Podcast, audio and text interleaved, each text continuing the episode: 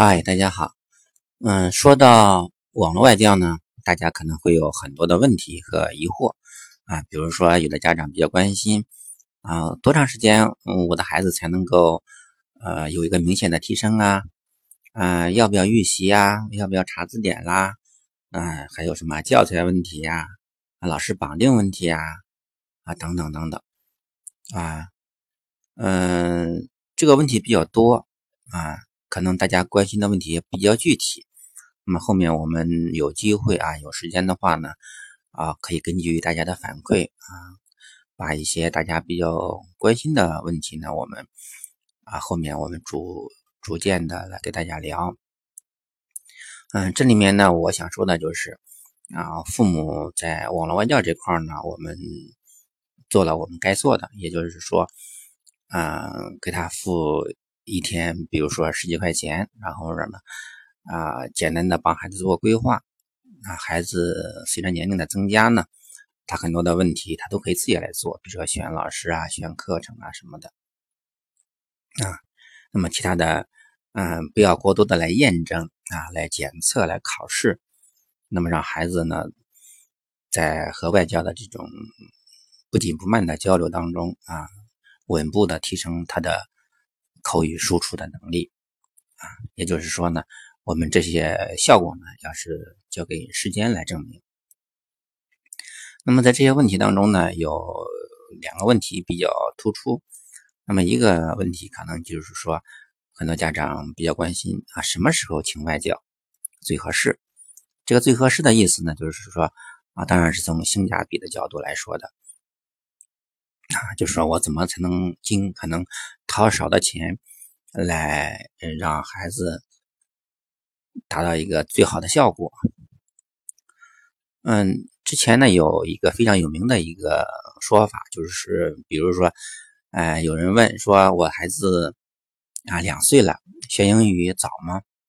啊，一个典型的回答就是，啊，已经晚两年了。那么另外一个。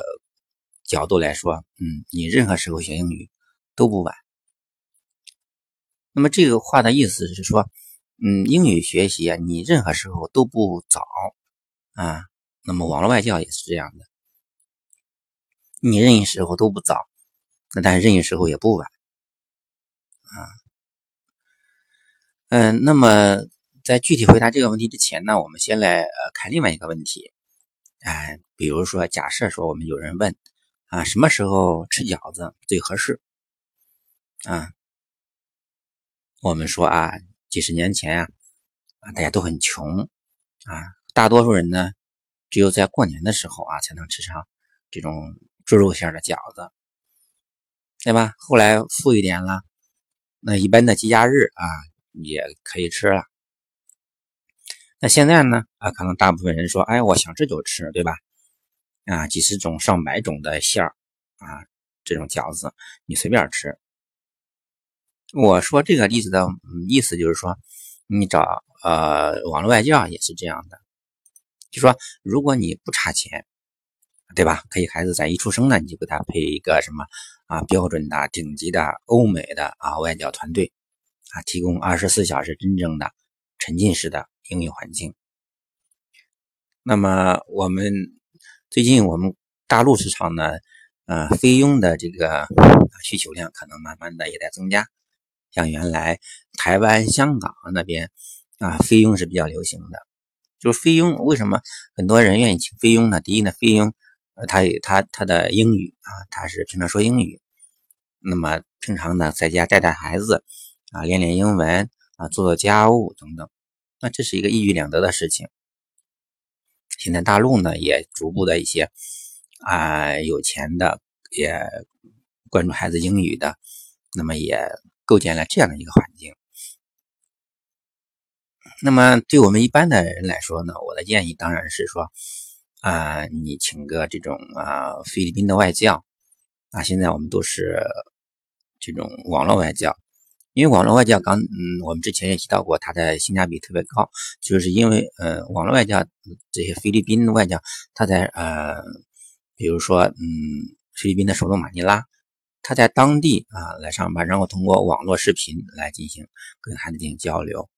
那么这些交流呢，他可能在镜头下，他可能也表现的非常的活泼，各种教具、各种鬼脸、各种肢体语言，对吧？这些网络速度是可以。嗯，太小的肯定不行，因为网络教毕竟他不在身边，对吧？但是我觉得啊，从嗯听到朋友们反馈的信息来看呢，啊四岁啊，有的三岁多的孩子，要跟网络教聊的就很开心，就是是是很不错的。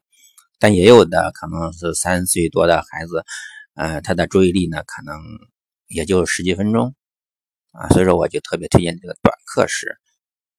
啊，这就是，嗯，就是说，我们线上外教跟线下外教可能还有一个差距，就是我的肢体啊，我的我的这种 touch 啊，就是说外教和孩子之间的这种肢体的接触啊什么的啊，所以说当然是越早啊，我们就是说，如果嗯钱经济方面可以，对吧？那你孩子在两三岁的时候啊，找个外教，然后每周那么一两次啊，多了说说实话也请不起啊。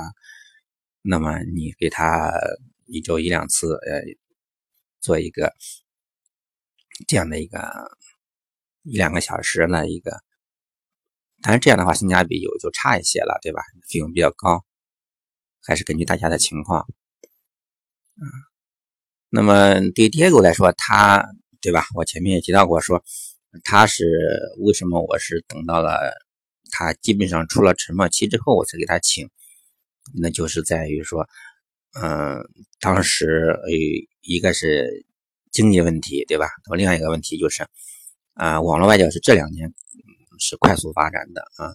那么之前呢，网络外教刚刚刚刚起来啊，可以说网络的基础设施也不行，网速也很慢啊，外教呢管理也不规范啊，都在家来弄，这样的话整个效果不太好啊。最近这几年。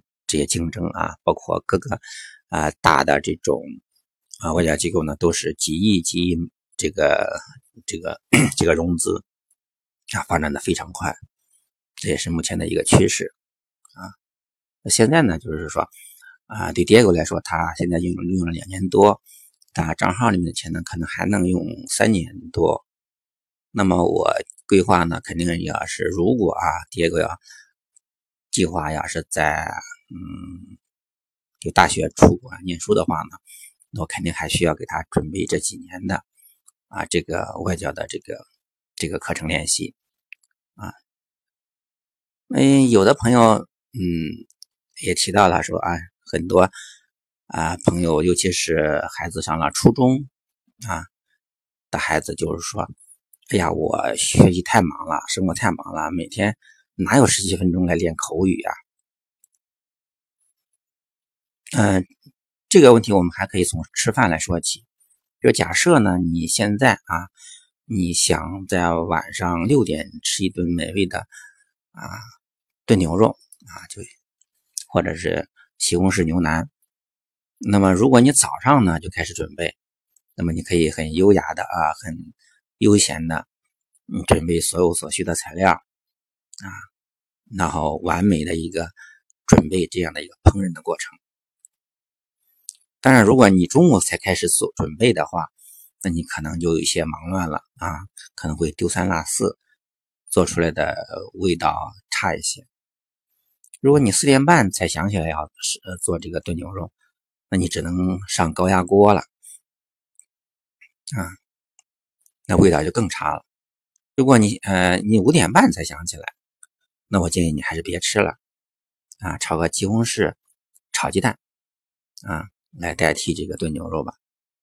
我说这句话的意思啊，就是说呢，要么呢，你接受现在孩子英语学不好啊，花钱啊，花时间、花精力的一个现状；要么呢，你按照优先级来重新的安排孩子的日程表。嗯，总的来说呢，我们来捋一下啊，就如果你的孩子呢还在啊幼儿园阶段，那么恭喜你。嗯，您的孩子呢？啊，有充分的这种啊沉浸式的这种听说的训练，那么他的英语学习，如果你规划得当，啊方法得当的话呢，呃会非常厉害的啊，就是说达到这种啊流利听说啊，远远的把国内的孩呃平均的水平呢甩后呃几条街的这样一个效效果。那么如果你的孩子呢在小学阶段，那你就要有紧迫感了啊，尤其是到了小学的中年级啊，三四年级的时候，学校的作业呢开始多了，很多家长呢 可能还能啊面临着什么小升初啊、奥数啊啊这些点招类的，就是这些啊小升初的问题，那我估计英语可能就没时间了。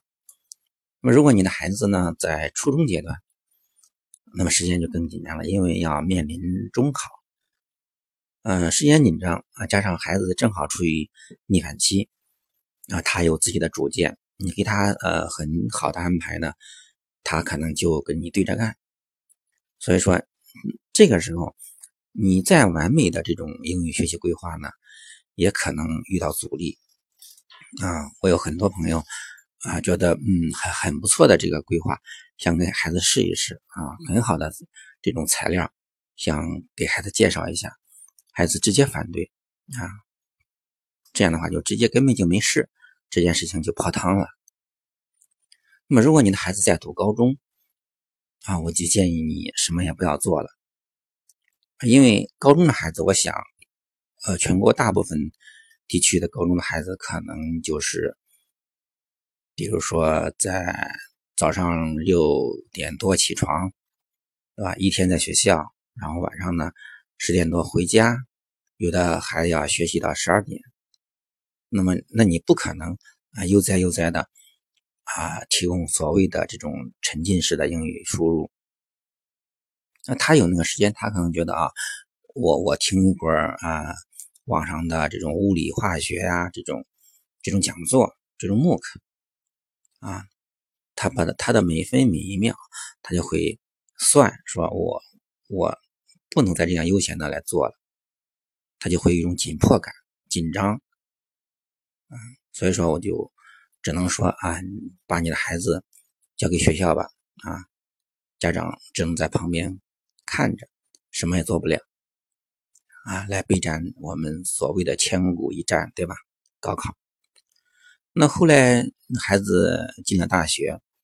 至于他花多少时间，花多少精力，呃，在这个英语学习上啊，学的怎么样，效果如何不尽如人意，那是后话，这里不提也罢。啊，我有朋友就问我啊，他家孩子高二，问我怎么办，英语比较差。哎，我说没办法啊，我说我可以给你提个建议啊，你可以生个老二。啊，现在国家允许了嘛？啊，重新规划老二的英语学习吧。